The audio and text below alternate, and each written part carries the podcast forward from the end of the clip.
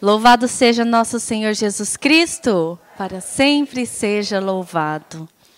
Que bom que você veio hoje ao grupo de oração, talvez sozinho, talvez acompanhado, mas você está aqui hoje porque o Senhor quer trabalhar o nosso coração a cada dia.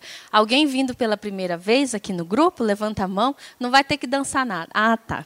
Sejam muito bem-vindos, bem-vindas ao nosso grupo de oração. Todas as quartas-feiras estamos aqui partilhando um pouco da palavra de Deus. Meu nome é Priscila Lume, tenho 29 anos. Esse ano vou fazer meus 30, já estou empolgado com meus 30 anos. Aí chegou a minha prima e falou: Nossa, o dia dos meus 30 anos foi uma depressão, quase depressão. Falei, gente, né? Como assim? Não sei, eu desliguei meu celular, eu 30 anos, e eu, assim, não sei o que vai acontecer comigo, né? O que está acontecendo, mas Deus já fez tanto para mim nesses 30 que eu acho pouco tempo de vida ainda. Tenho ainda muito, né? Se Deus me permitir para viver. Mas Deus já fez tanto na minha vida, na minha história, que eu só posso ser grata. Eu olho para os planos que eu tinha quando eu era mais jovem, eu vejo que na minha idade, eu, tudo bem, imaginava que eu tivesse um pouquinho mais de condição financeira quando eu era mais jovem, que com 30 anos minha vida estava resolvida financeiramente, que eu só ia viver dali para frente e curtir a vida, né?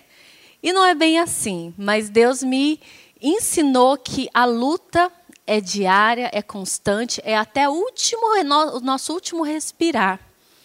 Então nós não estamos aqui para descansar, né? Nós estamos aqui para lutar. Nós estamos aqui porque nós vivemos um combate dia após dia. Enquanto ele nos permitir viver até o nosso último respirar, estamos vivendo um combate, não estamos vivendo um descanso. E por essa alegria e isso é alegria. Eu falo isso com alegria no meu coração, porque o Senhor tem uma missão para mim, tem uma missão para você, tem um chamado para cada um de nós, e ele nos ama imensamente. E aí eu queria começar esse grupo. Ah, tá, terminar de me apresentar, né? Sou casada com o Diego. Tenho duas filhas, uma que eu falava que era uma no colo e uma da barriga, mas ela já não fica mais no colo, ela fica correndo para lá e para cá, que tem um ano e cinco meses. E essa aqui na minha barriga, que já estou no nono mês de gestação. Qualquer, qualquer coisa vocês me socorrem. Qualquer brincadeira. Mais um pouquinho, algumas semanas, pela graça de Deus, estarei com mais uma filha no colo, escolhida por Deus também. E me sinto é, agraciada por, por, por poder é, ter conhecido o amor de Deus e experimentar isso, mesmo nas minhas dificuldades, experimentar cada dia. E aí eu vou convidar cada um de nós a refletir. É uma pergunta é que para mim foi meio difícil eu responder para mim mesma. A pergunta é, é: pense em algum momento na sua vida que você teve a experiência de ser escolhido ou escolhida, que você sentiu assim importante, porque você foi escolhida ou escolhido para alguma coisa ou por alguém. Reflita aí, em que momento aconteceu já isso para você? Na sua vida, pode falar para o seu irmão aí do lado. Se isso aconteceu, bem rapidinho, não é para contar a história inteira. O que, que aconteceu? Se você já foi escolhido ou escolhida. E quando foi que isso aconteceu?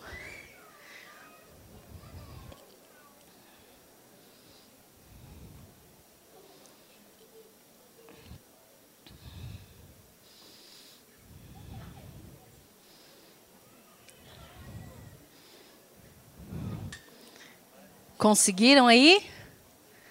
Conseguiram pensar? Quem não conseguiu pensar em nada, levanta a mão, deixa eu ver. Ô, oh, gente, estamos juntos. Olha, eu pensei assim, nossa, eu nunca fui escolhida para nada né, na minha vida, será? A minha irmã, por exemplo, ela estava aqui duas semanas atrás, não era eu, era minha irmã, tá? A barriga não cresceu assim. Ela já foi escolhida uma vez para ser garota propaganda de uma universidade. É, gente, estou achando que eu tenho um vídeo gravado, quem quiser ver, eu mostro. Ela, ela, foge da câmera, assim, né? Mas ela foi escolhida dentre tantas outras pessoas para ser garota propaganda de uma universidade. E foi lá que os olhos do meu cunhado Felipe brilharam. E verdade, não é verdade? É verdade. E aí, anos depois que eles se encontraram, ele falou: Eu conheço você de algum lugar. Você estava naquela propaganda da universidade? Ela, nem ela lembrava, e ela estava. Ela foi escolhida, tinha um motivo. Além da zoeira toda que a gente fez em cima dela, né? Tinha outro motivo para encontrar com o seu amado. Quem aqui é casado, casado? Levanta a mão aí. Se ele está do lado tá, ou não, se está do lado, você pode olhar. Se não, você. Olha, imagina com o teu coração. Você foi escolhido por ela. E, homem, e ela foi escolhida por você.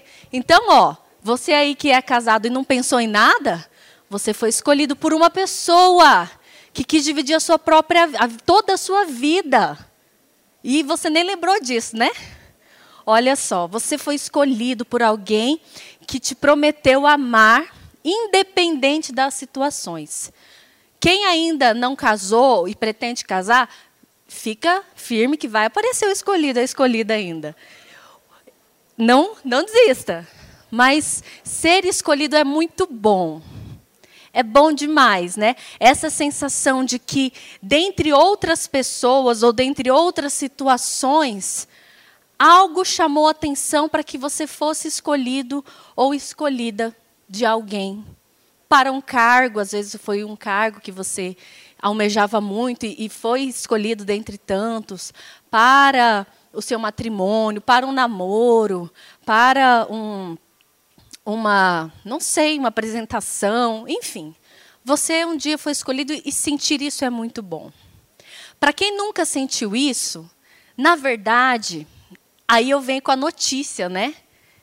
Você foi escolhido. Você foi escolhida. A principal pessoa, a principal existência te escolheu. Você está aqui porque você foi escolhido. Tinha um padre na época do nosso grupo jovem que falava assim: dentre milhões de espermatozoides, você ganhou a corrida da vida. Então você já é um vencedor, já é um escolhido desde a sua concepção. Eu ficava assim, ah, será que é grande coisa assim, né? Mas foram milhões na no vestibular da vida, você ficou em primeiro lugar. E é verdade, porque o Senhor te escolheu desde a sua concepção, desde antes do, de uma vontade humana, você foi escolhido por Deus. E aí, Aqui eu vou ler, não precisa pegar essa passagem, que fala assim: És um povo consagrado ao Senhor, teu Deus, ao qual te escolheu para seres seu povo, sua propriedade exclusiva entre todas as outras nações da terra. Olha só. Essa passagem do Antigo Testamento, ela retrata a nossa o nosso o, o escolher de Deus para nós. Deus te escolheu dentre todas as outras pessoas como propriedade exclusiva dele para que você fosse consagrado a ele, separado por ele. Essa sensação, esse sentimento de ser escolhido por Deus é o que norteia a nossa vida, a nossa caminhada. Aquele que quer ter uma experiência com Deus, quer caminhar, quer entender, quer viver a sua vida para Deus, primeiro, em primeiro lugar, é um filho amado e escolhido por Deus. Ele te escolheu.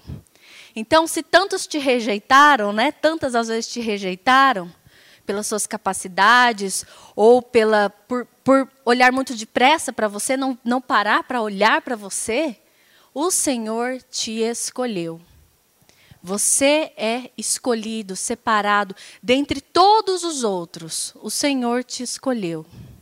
Essa é a primeira fundamental escolha que a gente tem que acreditar e tomar posse. A partir do momento que a gente acredita nisso, as outras coisas vêm em consequência.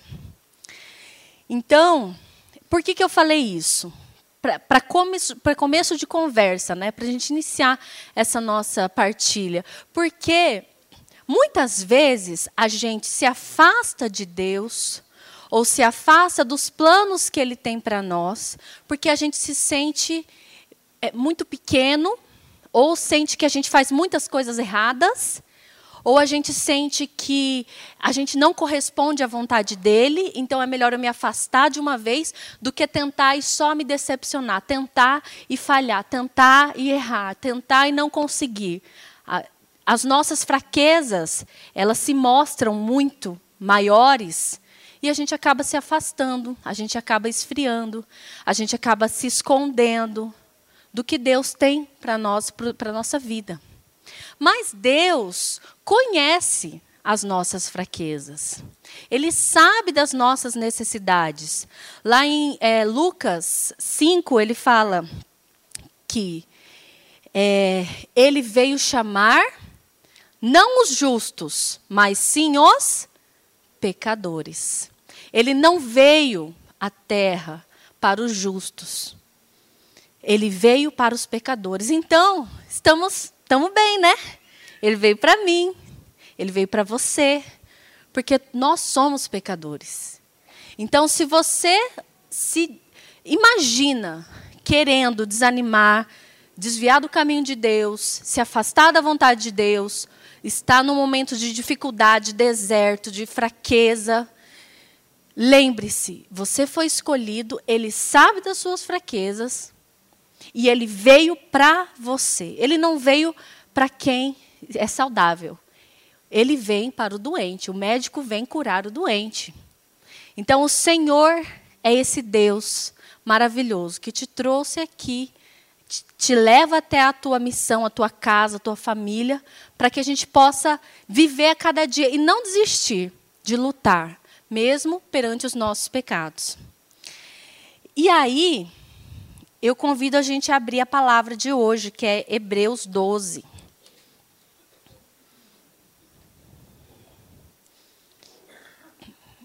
Hebreus 12, de 1 a 3. Nós vamos refletir um pouquinho essa palavra.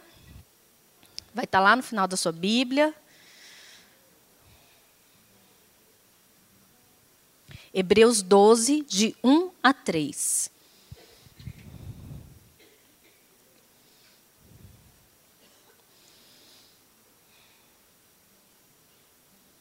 Que fala assim: desse modo cercados como estamos de uma tal nuvem de testemunhas, desvencilhemo-nos das cadeias do pecado.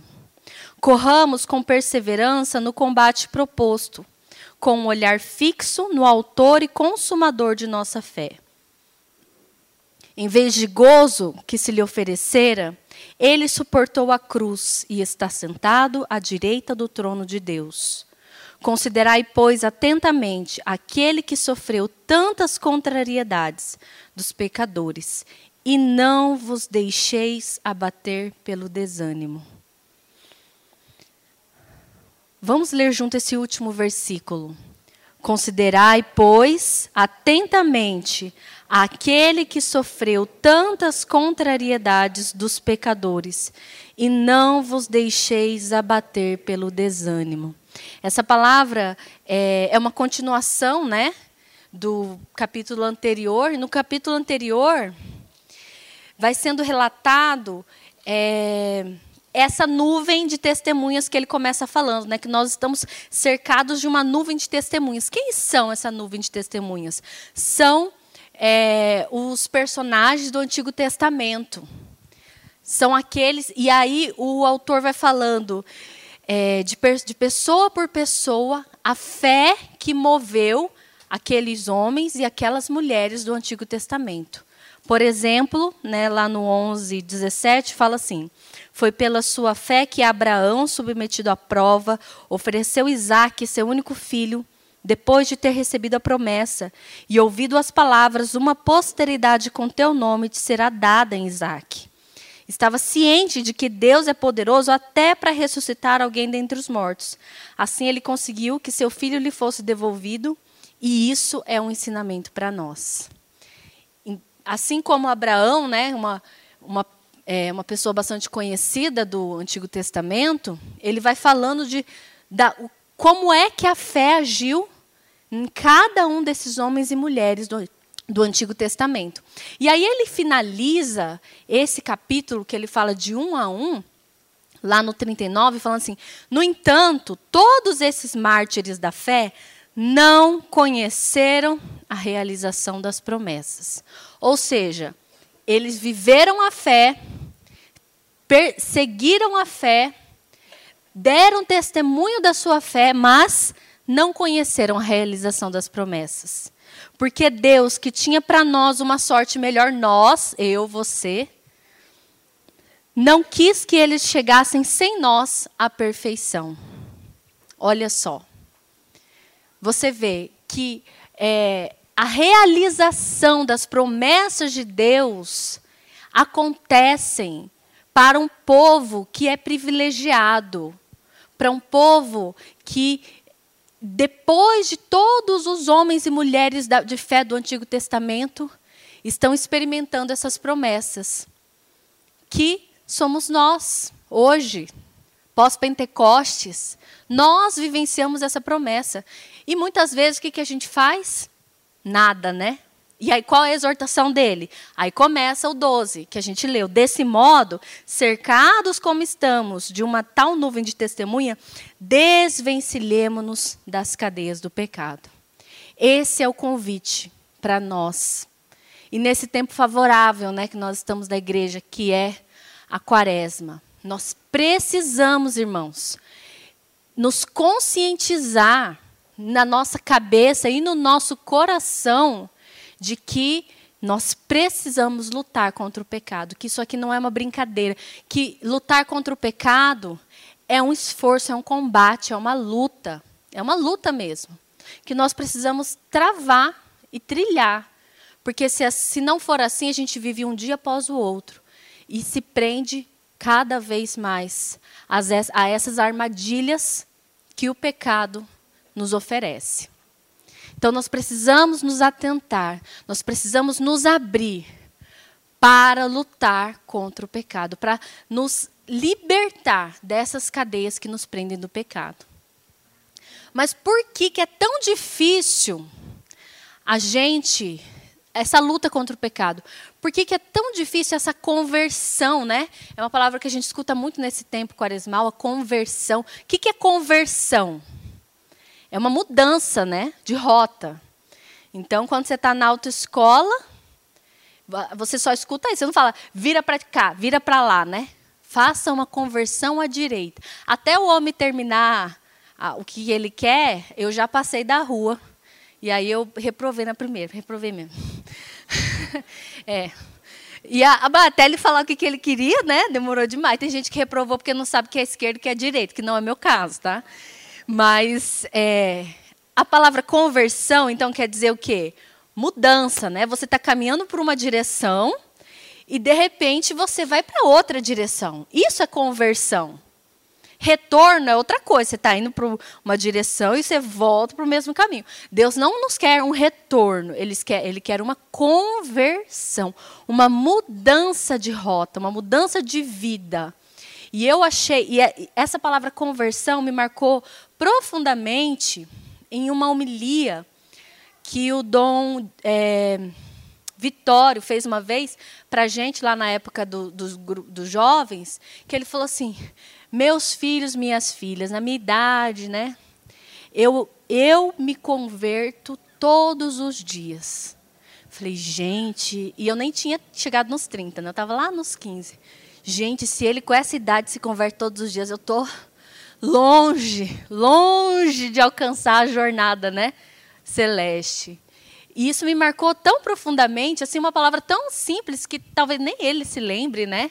Mas ele falou isso, marcou no meu coração. A conversão é diária. E eu preciso me converter todos os dias, mudar a direção todos os dias para que eu consiga alcançar esse, essa luta contra o pecado, porque o pecado ele está em nós todos os dias. Não tem como a gente é, experimentar, a não ser, né? Nossa Senhora que é imaculada e o próprio Jesus que nasceu sem pecado, nós Nascemos marcados por isso. E se a gente não lutar contra isso, meus irmãos, a gente vai ficar preso nessas cadeias que nos aprisionam do pecado. E por que, que é tão difícil converter-nos? Porque a gente tem uma visão de Deus, muitas vezes, tem, tem, tem assim as, os extremos da visão de Deus. Vou falar de um hoje.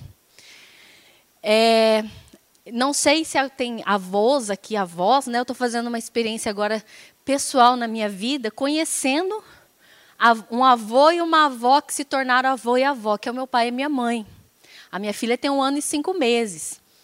E eu descobri que o meu pai e a minha mãe não são o mesmo avô e avó que eles são para minha filha. Por exemplo, meu pai. A minha irmã está aqui de prova. Olha, se a gente tirasse uma tesoura do lugar e não colocasse de volta, exatamente aonde a gente encontrou, era briga na certa. A gente ouvia sermão assim, ó. Eu nunca apanhei, apanhei fisicamente, mas mentalmente já apanhei muito nessa vida. Nossa, a gente levava cada surra intelectual na cabeça que não era fácil. Uma, uma, uma luz acesa era motivo que, que eu saí do quarto e não apaguei. Nossa, caiu, acabou o mundo. Era motivo para levar sermão até não querer mais, né? Aí hoje, meu pai, minha filha chega lá, na casa dele, escolhe para onde ela quer ir, primeiro, né? Aí abre as gavetas, tira, tira, tira, tira, tira, tira, tira tudo e dá risada. Aí ele vai lá e fala: ai, olha ela. Aí tira foto para mim e me manda ainda. Olha ela, olha o que, que ela fez. Como se fosse a coisa mais linda do mundo ela ter bagunçado todo o quarto dele. Aí uma vez eu gravei, eu tenho provas. Eu gravei, falei, pai, e quem foi que guardou depois? Pena que eu não gravei na época, né? Que não tinha celular na época para gravar o que ele falava para mim. Quem foi que guardou, pai? Ele então, né? Ela ficou lá. Eu tive que guardar tudo. Eu o quê? Você que guardou tudo? Meu pai? Aquele mesmo? Guardou tudo, gente. Então, é aquilo, né? Pai é uma coisa, avô é outra. Aí, a gente está lá tomando um sorvete. Ah, deixa eu dar um pouquinho para ela.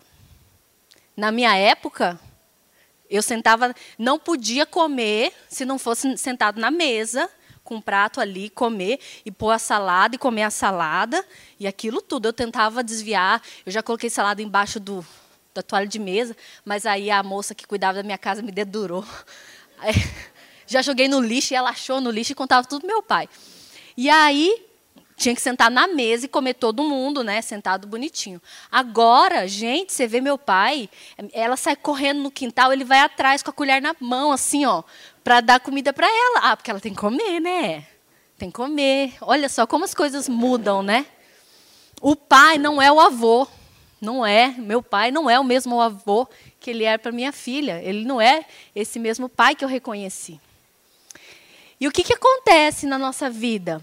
A gente quer um Deus, não pai, a gente quer um Deus avô. Aquele Deus que, ah, você me ama, então, faz o que eu quero. Você me ama? Então me mima, me dá presente, me mostra que você me ama, me dá sinal. E me, me prova dessa forma, me prova me subindo de cargo, me prova me dando a cura física, me prova, me prova. E pedindo a esse Deus que é pai e não é avô, que ele nos mime de uma forma que não compete a ele. E, e o que, que acontece? Aí a gente se desgosta dessa figura de Deus, porque ele não faz do jeito que a gente quer. A gente fica como netos, né? netos mimados, que só querem o jeito que, se não for assim, eu não faço também. Netos que acham que podem fazer o que querem, como querem, que está certo. E aí vem o mal do relativismo, né, que a gente escuta tanto falar e discute tanto e, e prega tanto, que é esse, ah, certo e errado depende de você, você, você é que sabe da tua vida, o pecado é relativo, o seu pecado é diferente do meu pecado, enfim. E a gente quer relativizar tudo. E quer esse Deus relativo, esse Deus que permite, permissivo, que faça tudo por nós. Mas Deus, ele não é avô. Deus é pai. Ele é pai. E pai faz o quê, gente? Corrige, educa, exorta, mas principalmente ama. Ele faz tudo o que faz porque ama. Ele corrige porque ama, ele exorta porque ama. Ele educa porque ama. Ele puxa a orelha porque ama. Eu agradeço hoje ao meu pai por tudo, tudo isso que ele me exortou durante toda a minha infância.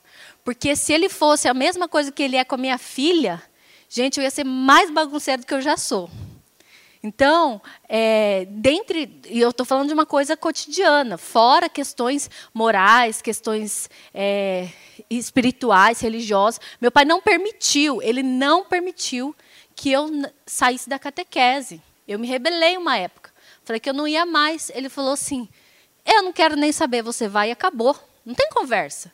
Você vai.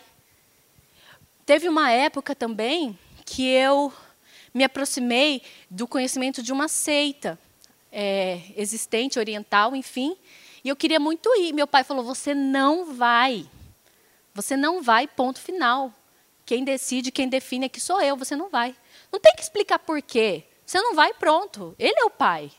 E eu agradeço muito a Deus por ter esse pai, não esse avô na minha vida. Porque tem muitos pais que hoje são avós, né? Que ao invés de exortar, cuidar, não, filho, então vê lá o que você quer, então, né? Vai, vai lá, eu vou ficar aqui rezando por você. Claro que é importante a vida de oração, mas se a gente não assumir o papel de pai e mãe na vida dos filhos, quem vai fazer, né? E assim é Deus na nossa vida. Deus, ele nos exorta, ele nos orienta. Siga por esse caminho, fuja do pecado, se afaste das situações de pecado. Abandona isso, abandona. E a gente muitas vezes quer. Ai, mas o meu amigo falou que será que eu vou para o inferno se eu é, fizer sexo antes do casamento? Isso é tão grave assim, qual o problema disso? Nossa, e aí a gente vai se deixando levar por esse relativismo. E o Senhor, ele é muito claro. Ele nos quer longe do pecado, longe do mal que o pecado nos traz. E aí o catecismo fala assim: nenhum mal é mais grave que o pecado. Olha só, a gente imagina que o grande mal que existe no mundo são as coisas que os outros fazem, né? as, as, as maldições que existem. Claro que são maus, são más, são ruins, são, nos prejudicam, mas nenhum mal é tão grave quanto o pecado. Nada tem consequências piores do que o pecado. E o pecado é o que eu cometo, é o que você comete e que a gente permite e não corre atrás para mudar, para converter, para transformar, para sair dessa direção. Então, o convite feito a nós nesse tempo em especial, desvencilhemos-nos das cadeias do pecado. Como que a gente faz isso? Primeiro ponto, para não pecar, presta atenção. O primeiro ponto para a gente não pecar é reconhecer o que é pecado. E o que é pecado? É tudo aquilo que vai contra a nossa consciência reta. Reta, tá? É tudo aquilo que vai contra a nossa consciência reta. Isso também está no catecismo da igreja. Então, se você, eu, estamos cometendo algo que vai contra a nossa consciência reta, a gente sabe que é pecado, já estou pecando. E qual é o grande mal de hoje, da sociedade? Confundir a nossa consciência reta confundir aquilo que é certo e que é errado. Por isso que o relativismo é esse grande mal que existe na sociedade. Porque as gerações que estão chegando e não estão sendo educadas, catequizadas, estão achando que a, na sua consciência reta que não existe pecado, que não existe mal. Nós temos que educar a nós mesmos e educar aos, as outras gerações que vêm que existe pecado sim e que tudo que vai contra a nossa consciência reta é pecado. Nós precisamos lutar contra ele. E como que a gente luta contra o pecado? Primeiro ponto, descobrindo o que ele é, ou seja, pesou na consciência, é pecado. Então, aquela comidinha um pouquinho a mais que você come, aquele exagero que você fez, é pecado. Aquela, aquele pensamento negativo, errado contra uma pessoa, ou a palavra lançada contra alguém, aqui, palavrão, é pecado. Então, é, o pecado ele é, pode ser por pensamento, por palavra, por ação ou por omissão. Então não tem para onde a gente fugir, gente. Se a gente fica parado, a gente peca. Se a gente anda, a gente peca. Se a gente pensa, a gente peca. Se a gente fala, a gente peca. O que, que a gente vai fazer? Como que a gente vai viver? A gente não consegue viver porque ele está, preso, ele está em nós, está enraizado em nós, mas nós conseguimos lutar contra ele e viver cada dia mais uma luta de conversão, como o bispo falou aquele dia me marcou. Por que, que ele falou que é todo dia conversão? Porque em cada ato, em cada pensamento, a gente pode ter, a gente tende a se desviar do caminho de Deus. A gente tende a pecar. Então, nós precisamos lutar, gente. Isso não é uma brincadeira. Não é um. Aí um dia eu decido, outro dia não. Não. É, a gente precisa lutar cada dia mais. Nos formar em, é, nessa luta contra o pecado. Então, a forma mais fácil de você não pecar, presta atenção, uma fórmula mágica para você não pecar. Fuja do pecado. Não lute com ele, não, não bate ele de frente. Se você sabe que você tem é, uma tendência ao a certo tipo de pecado, você não vai enfrentar ele. Não vai. Se você tem uma tendência a um pecado, por exemplo, pelo olhar, você não vai culpar as pessoas que usam roupa, roupa curta e que usam. Não, você vai fazer o quê? Fechar o teu olho e não vai olhar. É assim que funciona. Não tem outro jeito. Você não espera a sociedade mudar para você parar de pecar. Nós temos que mudar em nós, nas nossas atitudes. Se o meu pecado é de pensamento, é de é, convivência, eu tenho que fazer o quê? Me afastar dessa convivência de amigos, de conversas que me levam a esse pecado. Eu já já abri mão de muita convivência com pessoas que eu amo muito, que eu gosto muito, que eu tenho muito apreço, mas que me levavam a pecar. Porque eu preciso fugir disso. Também você não vai ficar preso na tua casa. Não, não é isso. Mas busque essa, e perceba em que situações você está sendo levado ao pecado é, fornicação, traição. Você sabe que passo começa, você sabe qual foi o primeiro passo que você dá para chegar num, num ato em si, então não dê o primeiro passo. É assim que a gente luta contra o pecado, é fugindo dele, sendo covarde. Seja covarde mesmo, foge do pecado, não fique querendo bater de frente com ele, porque a gente, a nossa carne, a nossa vida carnal ainda, ela é muito latente. Nós estamos aqui na vivendo aqui esse tempo na terra porque nós somos carnais. E a nossa grande luta é transformar o nosso carnal, vencer a carne para viver espiritualmente. Por isso que a penitência é importante. Sim. Essas postagens aí da internet que ao invés de fazer penitência de comida, de refrigerante, faça da tua língua, da tua boca, tudo bem, faz da tua língua, da tua boca. Mas a penitência carnal é importante sim ela nos eleva, porque quanto mais a gente é, rebaixa a nossa carne, as nossas vontades, nossos desejos, nossos apetites, mais a gente eleva a nossa alma, nosso espírito. Então é importante sim a gente controlar os nossos impulsos carnais, sejam eles alimentares, sejam eles de vícios, né, cigarro, bebida, sejam eles é, é, é, de atos né, sexuais, enfim, de corpo, de desejos. Nós precisamos lutar com isso. E qual que é a nossa luta? É fugir. Foge, foge, foge, foge. Esse é o caminho. Depois, depois não, né? Um processo que está no meio disso tudo é o quê? A confissão, a reconciliação. Todo batizado é convidado, convocado a reconciliar-se com Deus pelo sacramento da reconciliação, que é a da confissão.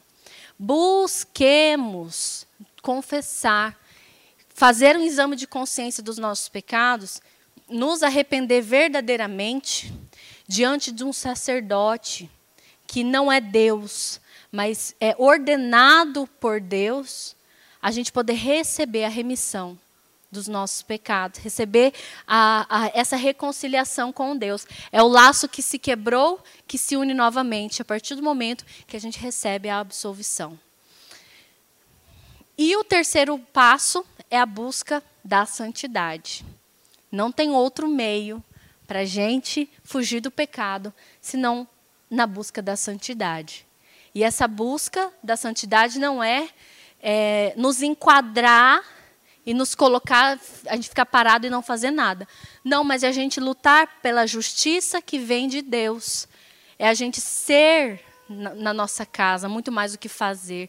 É a gente dar esses passos de conversão e de mudança diária todos os dias. Então, a busca da santidade, ela é o grande sentido, o grande é, é o combustível da nossa luta contra o pecado. Então, são alguns passos né, que a gente tem que dar para a gente se desvencilhar das cadeias do pecado. E aí ele fala aqui, continua o 12, né, na segunda frase, fala: corramos com perseverança ao combate proposto, com um olhar fixo no autor e consumador de nossa fé. Nós, quando fala a palavra corramos, aí já bate aquele desânimo em alguns, né? Nossa, corramos, puxa, eu tenho que correr até aqui, né? Eu, eu já tentei várias vezes voltar a ser, é, fazer exercício físico, eu falo, agora eu vou, né? Vou correr, vou caminhar, aí faço um propósito lá, corro uma quadra, já acabou comigo. Já perco ar, já fico sem, é, sem disposição. Mas por quê? Porque não existe uma persistência. Ele termina falando assim, no 3. É, não vos deixeis abater pelo desânimo. Nós temos que persistir. Persistência é todos os dias, é um dia após o outro. Você caiu dia, em um dia, arrependa-se, não fiquemos presos nos nossos pecados. Por isso que o pecado aprisiona. Por isso que fala aqui que são as cadeias do pecado. Aprisionam por quê? Você fala, não, mas eu escolhi livremente isso, é minha escolha de vida. Mentira. O pecado nos aprisiona, porque a partir do momento que a gente está nele, ele nos induz a permanecer nele. Como é difícil sair do pecado, gente? Ir para o pecado é fácil, porque nós temos uma liberdade em Deus. São dois caminhos completamente opostos. Em Deus, liberdade. No pecado, prisão. A gente ir até o pecado é muito fácil, porque Deus nos dá a liberdade. A verdadeira liberdade está em Cristo. E o pecado aprisiona. Por que aprisiona? Porque tenta sair para você ver como é difícil. Você fala, não, é porque eu quero. Mentira, não é porque nós queremos. Nós não fomos feitos para o mundo, nós fomos feitos para o céu. Você não foi feito para mendigar amor, mendigar, é, mendigar coisas, mendigar é, emprego, mendigar comida. Nós não fomos feitos para mendigar nada. Nós fomos feitos com uma liberdade para o céu.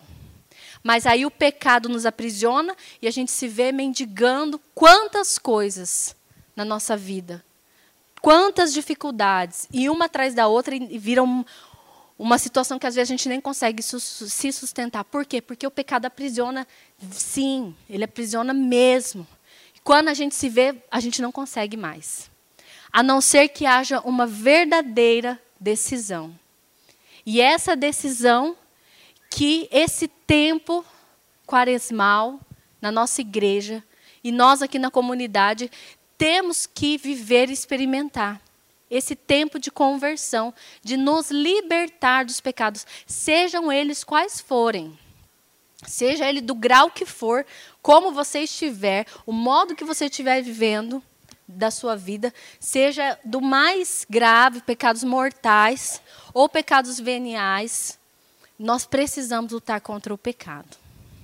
Precisamos nos conscientizar de que só seremos verdadeiros cristãos, só alcançaremos a vida eterna se nós lutarmos. Se cada vez mais a gente conseguir submeter a nossa carne, a nossa vida carnal, ao nosso, ao nosso espírito, ao, ao nosso alimento espiritual não é fácil, não é, uma, não é, não é algo de um dia para o outro, é algo diário que precisa ser cultivado. Por isso não adianta a gente viver de experiências pontuais durante o ano, de um retiro, de um acampamento. Nós precisamos nos alimentar diariamente da palavra de Deus, da convivência com pessoas que querem a mesma coisa que você, de pessoas que sabem quais são as suas dificuldades e que te ajudam a caminhar. Os que são casados, esposo e esposa, né, são os primeiros que têm que se ajudar nessa vida, dessa luta, dessa conversão. Os, os pais, né, têm que ser os primeiros que têm que lutar com os filhos, os filhos com os pais. E ainda mais além, a nossa família Boa Nova, né? Nós precisamos cuidar dos nossos, dos nossos irmãos de célula, cuidar daqueles que estão ali, dos nossos irmãos de ministérios. Precisamos cuidar uns dos outros. Caso contrário, o pecado aprisiona, ele é, não nos permite. Com as nossas forças carnais, cada vez mais nós vamos nos prender. Então, irmãos, é, o Senhor deseja isso para nós. Corramos com perseverança ao combate proposto, com um olhar fixo no Autor e Consumador de nossa fé, Jesus. Convido que você possa olhar aqui para essa imagem de Jesus crucificado, porque é, é isso que a palavra fala. Corramos com perseverança ao combate proposto, com um olhar fixo no Autor e Consumador de nossa fé, Jesus. Esse Jesus que, em vez de gozo que foi oferecido a Ele, suportou a cruz e está sentado à direita do trono de Deus. Esse Jesus que tudo enfrentou, que tudo lutou, para que nós pudéssemos ser libertos do pecado, é com o olhar fixo nele que nós vamos vencer. Então, independente da situação que a gente esteja vivendo hoje, o estado de pecado que nós estamos enfrentando, lutando, nós estamos presos, qualquer que seja a armadilha que foi colocada na nossa vida para que a gente se prendesse, o Senhor veio nos libertar, veio nos salvar, veio nos redimir. E para a gente alcançar a graça da conversão, e da libertação do pecado só depende de mim, só depende de cada um de nós. Nós precisamos dar propósitos, tomar passos, lutar, fugir, confessar, reconciliar e buscar a santidade. Então convido que a gente possa ficar em pé agora e a gente vai rezar isso, fazer esse propósito de luta. Nós somos combatentes. Aqui na nossa na terra, nós estamos em luta, em combate. Se você está vivo até hoje, talvez já passou até por uma experiência de quase morte, já passou, já venceu uma doença muito séria, ou você não foi desejado pelo seu pai, pela sua mãe, você se questiona por que, né, que você está aqui até hoje, por que, que, que qual que é o sentido da sua vida? É porque nós temos um combate a enfrentar. Nós temos uma luta sendo travada e nós precisamos escolher e decidir pelo por ele que é o sumo bem. Nós precisamos lutar contra esse mal, nos livrar desse mal, nos desvencilhar das cadeias do mal, dar passos efetivos para a nossa santificação, para a santificação da nossa casa, da nossa família. Então que a gente possa com olhar agora estenda seus braços aqui para Jesus e fale para o Senhor.